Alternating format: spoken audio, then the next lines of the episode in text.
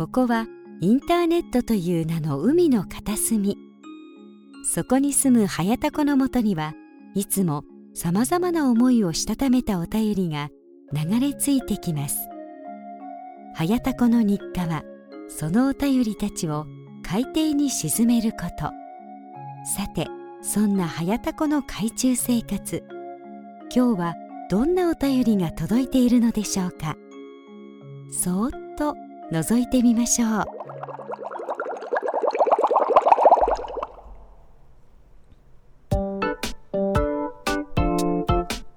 はいどうも、はやたこです。えー、タコラジことはやたこの海中生活44日目でございます。今回も最後までよろしくお願いいたします。ということで、えー、すいませんね、あの、ちょっと昨日配信できずに、あの、というのも、えー、前日ですね、27日はちょっとあの、例のね、JC の、まあ、例会というやつが、まあ、ありまして、えー、まあ、新入会員のね、まあ、挨拶とかもあって、で、えー、僕含め、えー、4名新規で入会ということで、まあ、あの、拡大委員会というね、えー、ところに、まあ、入ったんですけども、まあ、拡大委員長がかなりね、本腰を入れて、えー、メンバー、はい、増員に向けてね、動いているということで、えー、10人、今年入って10人、で、なんか15人ぐらいね、あの、新規入会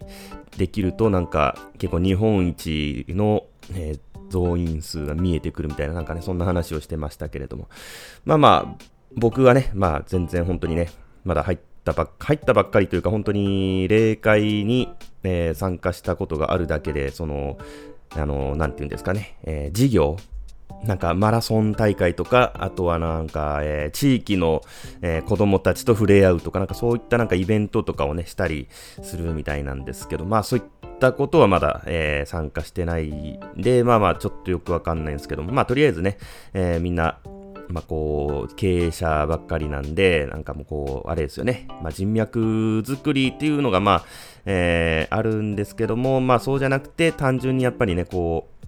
地域貢献、なんか活動を通して自己成長みたいなね、なんか、えー、そんな感じでできればいいかなというね、まあなんかこう、大層なこと言うてますけれども。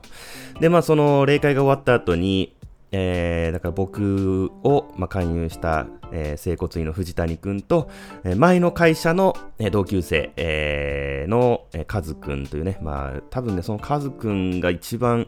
バリバリなんじゃないかなっていうね、感じなんですけど。で、なんとね、前の会社の社長もね、えー、実は最近入ったということで、まさかのね、えー、再開でね、で、まあ、その4人と、えー、あとは、えー、その、カズくんの、先輩にあたる、まあ、元拡大委員長というのをね、やられてた方と、まあ、えー、食事をしながら、まあ、話してまして、で、その前の会社のね、社長はまあ僕のことをもう18、19ぐらいの時からね、知ってるんでね、あのー、ちょっと言っていいですか？みたいな。この小江くん、あの、あれなんですよ。いや、仕事とかね、ちゃんとやるし、まあ結構頭もいいっちゃいいんですけど、ただっすね、この人、女にのぼせるんですよ、つって。みんな大爆笑。いやいやいや、まあ、しかしね、あの、ある意味ね、あの、女の影響で、俺はね、あの、JC 入ること決めたから、つってね。あの、女に葉っぱかけられてね、まあ結局別れたけどね、つって。で、藤谷くんがね、いや、あの、振られたけ、ちょっと見返してやりましょうよって言って入れたんですよ、みたいなね。まあまあそんな感じでね、まあ帰ったのがてっぺんぐらいだったんで、ちょっとあの収録する時間がなくてね。はい。ということで、えー、まあ今回ね、えー、早速ちょっと本編の方行きたいと思いますけれども、えー、まあちょっとあの、グリーンさんがね、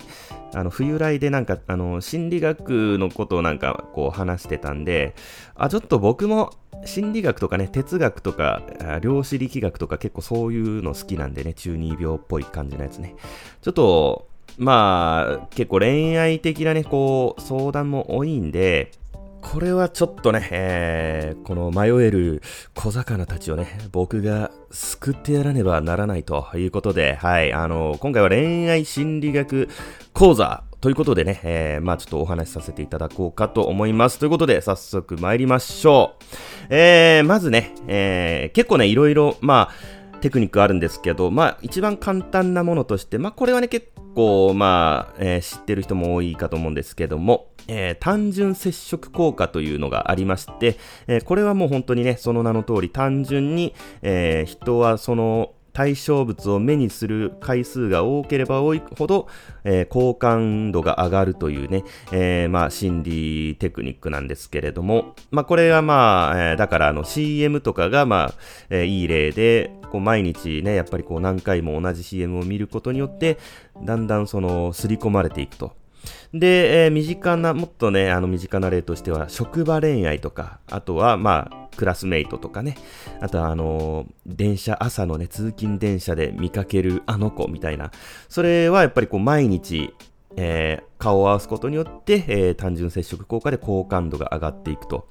いうような感じですね。なので、もうこれは簡単ですね。これはもう、まあ、好きな人がいたり、まあ、こう、落としたいね、えー、子がいるとしましょう。これはもう女性でもいいですよ、逆にね。あのまあ、意中の男性がいたとしましょう。あの、毎日会いに行けばいいんです。はい。もう簡単ですね。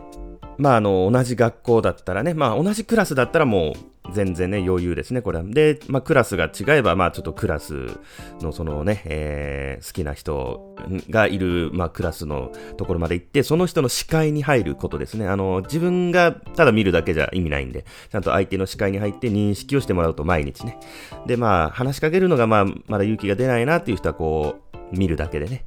で、まあ、会社でもそうですね。うん。あの、同じ部屋だったらいいけど、まあ違う部署とかだったらね、毎日、えー、その人のね、とこまで行ってね。で、全然もう本当に、あの、学校も会社も違うということであれば、まあ、えー、出待ちですよね、毎日ね。うん。もう全然簡単ですね。で、まあそうですね、2、3ヶ月ぐらい続けてれば、きっとね、相手も、えー、あなたのことを好きになってると思うんで、えー、ここでね、いよいよデートに、えー、誘いましょう。で、次のテクニックなんですが、えこれもね、あの、まあ、有名なテクニックなんで知ってる人もね、いると思います。えフットインザドアテクニックというね、えまあ、心理学の、まあ、テクニックがありまして、これは、えまず小さいね、簡単な要求をすることによって徐々に、えー、要求を大きくしていくことで、まあ、相手にね、断りにくくさせるという、まあ、えー、テクニックなんですけれども、まあ、これは、あの、保険屋さんとかがね、あの、まあ、えー、会社とかに来て、ちょっとあの、簡単なアンケートに答えてもらえませんか？みたいなね、えー、もうあれですね。はい。まあ、それをまあ恋愛に応用しようという、まあ、ことで、まあ、だからデートに誘いたければ、まずね、デートに行きませんか？じゃなくて、まあ、小さいね、要求。例えば、あのーまあ、まずは、えー、まあ、名前を聞いてみたりね、えー、まあ、年を聞いてみたり、あとはこう、3サイズとかもね、聞いて、徐々に、あの、質問と要求のハードルを上げていって、で、最終的に、えー、デートに行きませんか？といえば、あの、もう相手はね、えー、フットインザドアでも OK という感じで、もうこれもね、えー、簡単ですね。で、これはあの、同時にね、あの、ベンジャミン・フランクリン効果というね、えー、心理テクニックもこれ同時に使えるんですけども、これはまあ、えー、一体何かというと、まあ、人は、まあ、頼まれ事をしたりね、人を助けたりすると、まあ、その人をね、えー、好きになるという、まあ、えー、あの、心理をね、利用したテクニックなんですけれども、まあ、例えば、ちょっと、ペン貸してとかね、本貸してとかいうことで、小さいね、あの、借りをね、作るんですね。そうすると、えー、この人に、まあ、こう、助けてあげるということは、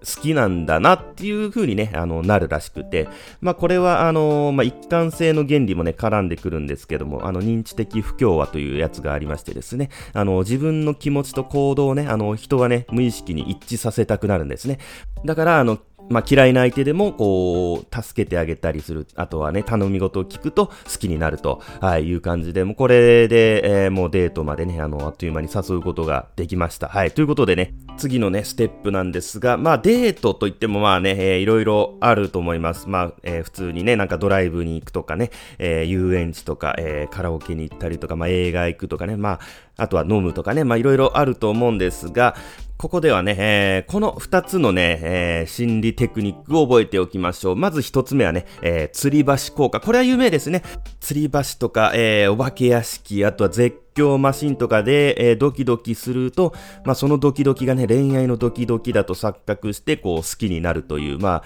えー、効果なんですけれども、まあ、この吊り橋効果、えー、そしてね、暗闇効果というやつがありまして、これはね、あの、薄暗いところ、暗いところの方が人は開放的になり、ね、そしてね、あの、暗闇という不安から、あの、より、なんかこう、誰かに寄り添いたいみたいなね、そういう欲求がね、高まるという、えー、効果なんですけれども、まあ、この二つをね、えー、利用すれば、もう、いとも簡単にね、えー、意中の相手をね、えー、もう虜にすることができると、えー、いうことですので、まあ、この二つが満たせるといえば、やはりこう、夜のね、えー、心霊スポットトの、えー、さらにこう、吊り橋の上とかがね、まあ、初デートとしてはまあ最適じゃないかなと。で、まあ、昼間だとしても、まあそうですね、ドライブデートとかで、えー、フルスモークでね、あの、車内を真っ暗にして、で、えー、めちゃめちゃスピードを出してドキドキさせるとかね、あとは信号をひたすら無視するとか、まあそういったことが、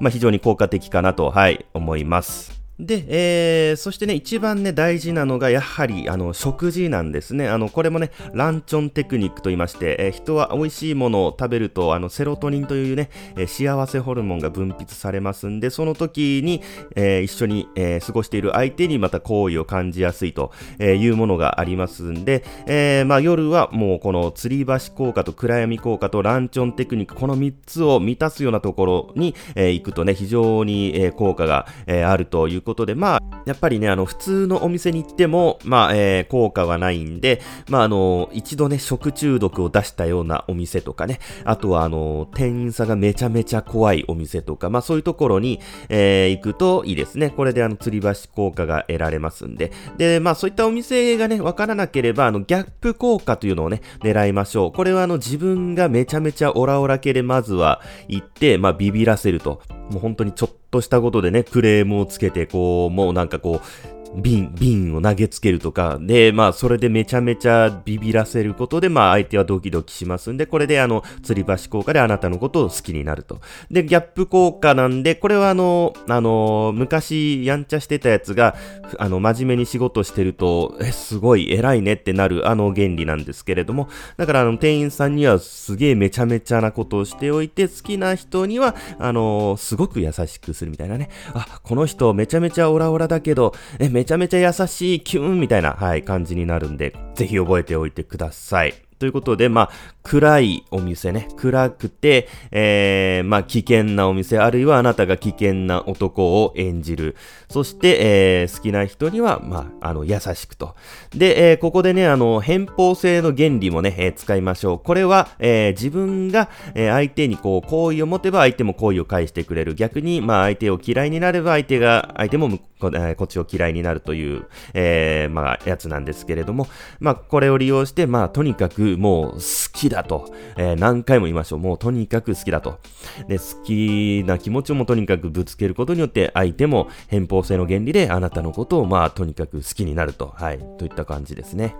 ということで、まあ、ここまで来ればね、まあ、大体はね、まあ、あなたの虜になっているはずなんですが、どうやらまだ完全には落ちていないなと、まあ、思うのであれば、えー、もう一つね、ここで心理テクニックを、えー、使いましょう。えー、ミラーリングとえー、いう、まあ、テクニックがあるんですけれども、まあ、これもね、有名なんで知ってる人もね、多いと思うんですが、これはもう単純に相手の真似をすると、えー、相手はもうこう無意識にね、潜在的になんかこう、行為を感じるということで、えー、例えばね、相手が、まあ、飲み物を飲むタイミングで自分も同じタイミングで飲むとか、まあ、相手の仕草をね、真似するとかね、あとは口調を真似したりするのも、まあ、いいかもしれないですね。完全にまあ、もう本当にモノマネですよね。もう相手あの言ったことをもうそのままね、えー、同じことを言うとかね、もうそれぐらいすると、まあ非常にね、効果的かと思われます。はい。まあこれはね、あの、LINE とかの絵文字のね、使い方とか、えー、LINE のなんかあの、相手が送ってくる感覚に合わせるとか、まあそういったことでもね、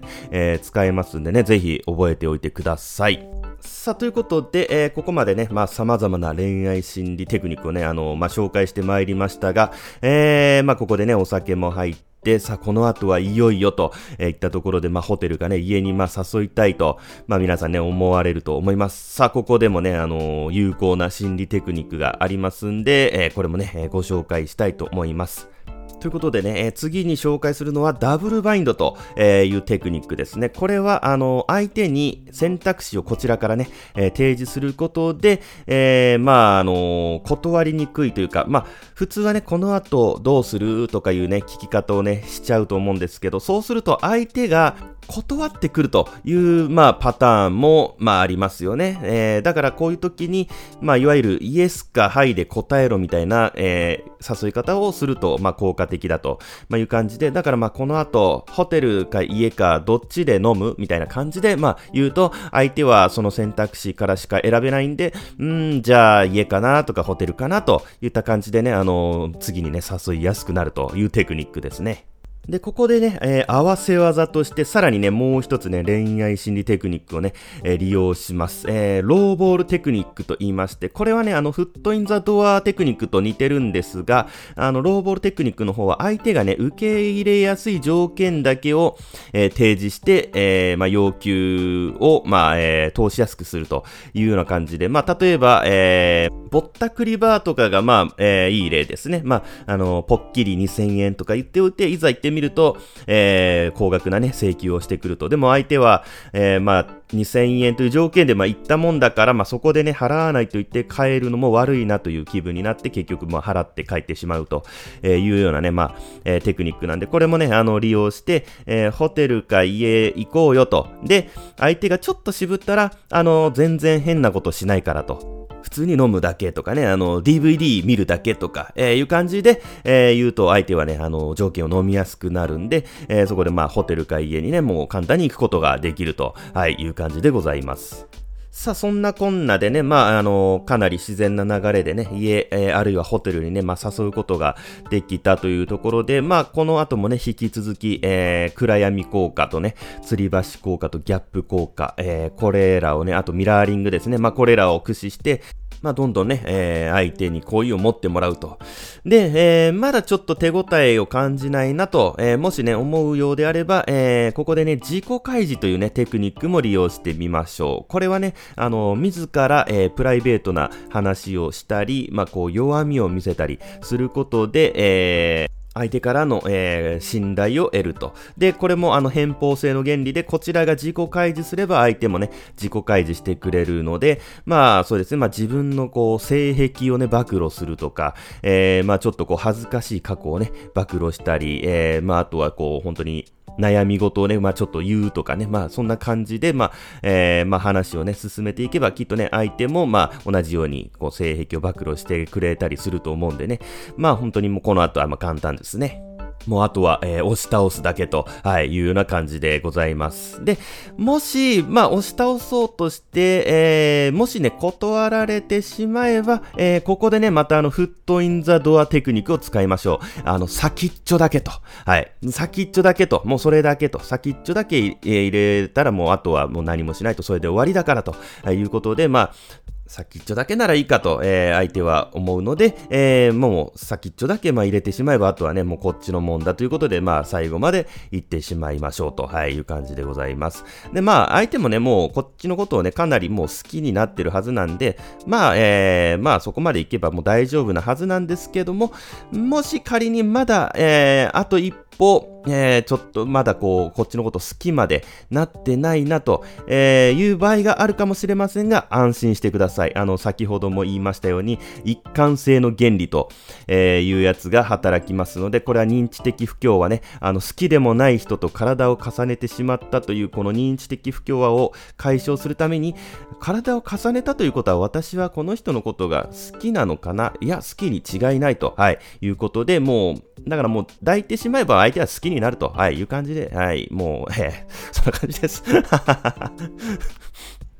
まあ、ということで、えー、まあ、こんな感じでね、まあ、好きな相手をね、無事、あのー、まあ、落とすことができたと、はい、いう感じですけれども、まあ、えー、次にね、確実に、まあ、つなげたいならば、えー、ツァイガル肉効果という、えー、心理テクニックを使いましょう。これは、あのー、まあ、えー、まあ、バラエティ番組とかでね、あのー、CM を挟むと、めちゃめちゃ続き気になるっていう、まあ、あのー、心理を利用した、えー、テクニックのことなんですけれども、まあ、えー、そうですね、だから別れ際にちょっとあの雑学とかをまあ挟んで、最後だけ言わないみたいな感じでね、あの、続きは次会った時言うわ、みたいな感じで、もう、ああ、気になるっていう相手にね、気にさせると、もう次確実に会えますと、はい、いうようなテクニックでございます。ということで、まあ、えー、まとめますと、えー、まずは単純接触効果ね、えー、これを利用して、まずは、えー、まあ、意中の相手に、まあ、毎日挨拶をする。まあ、声をかけるのが、まあ、できないとか、えー、難しいのであれば、ま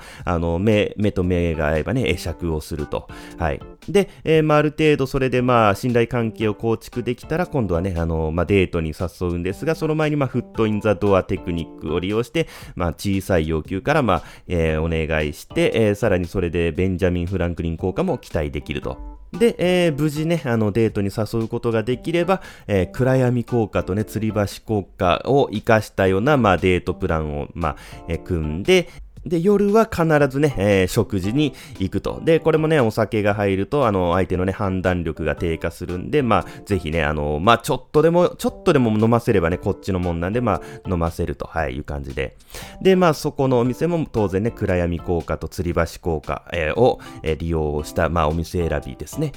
で、えー、まあ、ギャップ効果と、あとはミラーリング、そして自己開示、偏方性の原理を利用して、えー、さらに相手の行為を、まあ、引き出して、えー、最後はね、えー、ダブルバインド、ホテル行く、家に行く、何もしないからと、えー、ローボールテクニックも混ぜつつ、で、えー、先っちょだけのフットインザドアテクニックを使って、えー、相手のね、認知的不協和を解消するために一貫性の原理が働いて、まあ、えー、体を重ねたということは、まあ、スキーに違いないと。はい。で、最後は、えー、雑学の一番オチだけ、えー、最後まで言わないで、えー、次に会った時にこれ最後言うねっていうね。はい。これでも完璧ですね。はい。ということで、えー、早田子の恋愛心理学講座、えー、いかがでしたでしょうか？まあ、これで、あの、確実に、まあ、ね、狙った相手をね、落とせることかと思います。まあ、あの、これでね、落とせないという、まあ、ことがあったとしても、あの、クレーム等はね、受け付けておりませんので、まあ、あの、ご了承ください。はい。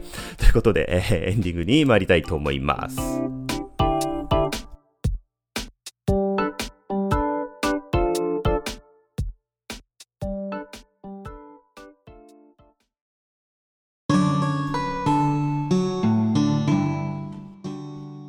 はい、ということで、エンディングでございます。あのーえー、この回ね、えー、ちょっとあのね、え、今自分で聞き直しても、えー、ひでえ回だなと、はい、いう感じでございましてですね、あの、まあ、ちょっとここまでね、もしかして聞いてくれている人はね、あの、少数派でね、ほとんどの人が、なんだこれと思ってね、あの、途中で聞くのやめちゃってる可能性がね、高いんですけれども、あの、一応ね、言っておきます。えー冗談です。いや、あのーあの、なんかいろいろね、あの、フットインザドアとかね、えー、ダブルバインドとか、こう、ミラーリングとかね、あのー、まあまあ、吊り橋効果とか、まあいろいろね、あのー、まあ、紹介しましたけれども、まあそういったね、あのテクニックがあるっていうのは、まあ、え本当なんですけれども、えっていう、まあ一応、こう、説明をね、しとかないと、いや、あの本当にね、これ真似してね、えあのいや、とんでもないことになったぞと、もしかしたらね、そんな人がね、出てくるかもしれないんでね、まあ一応、あの え中国というか注意をね、あまあ、えー、しておきたいんですけれども、まあそういうテクニック自体あるのは本当なんですけれども、完全にね、あの、ネタなんでね いや、あの、本当に、あの、履き違えた感じの、えー、まあそういうネタなんでね、まあまあ言わなくてもわかると思うんですけれどもね、はい。いや、でも難しいですね。あの、まあ、僕がこう、いろいろ言ってますけれども、まあ、一つもね、えー、こう、実際に、えー、人とのね、こう、対人関係、コミュニケーションの中でね、実践できたものっていうのはおそらくない感じですね。あの、こういうのいろいろね、一応知識として知ってはいるんですけど、やっぱりこう、実生活で活かせるかっていうと、またね、ちょっとこう違うなと、まあ、僕だからかもしれないですけれどもね、普通の人はこう、会話しながらね、思い出しながら、こう、ちゃんとそれを、えー、実践にね、落とし込んでいけるのかもしれないですけども、いや、難しいです。まあ、少なくともね、えー、本編で、えー、紹介したような、えー、履き違えた意味で、えまあ、使ってね、行動するとただのやべえやつなんでね、まあまあ、それはね、まあ、言わなくても全然わかると思うんですけれども、いや、単純接触効果とかね、あの会えば、会うだけでこう、好感度が上がる、あのー、好きになるみたいなやつとか、いや、本当かよって、まあ思いますけれどもね、まあそれで好きになるんだったら本当にストーカー最強じゃねえかとかね、思うんですけど、まあそういうことじゃないんでしょうね。だから僕もよくわかってないんで、あの、マジであの、本当にね、実践は、えー、しないでください。はい。えー、まあ、そんな感じですかね。はい。ということでね、あの、まあ今回、えー、44日目は、えー、この辺でね、終わりたいと思います。はい。あの、またタコツボ状態とかいただいてるんでね、また、えー、紹介ね、したいなと、はい、思います。ということで、また次の配信でお会いしましょう。ありがとうございました。さようなら。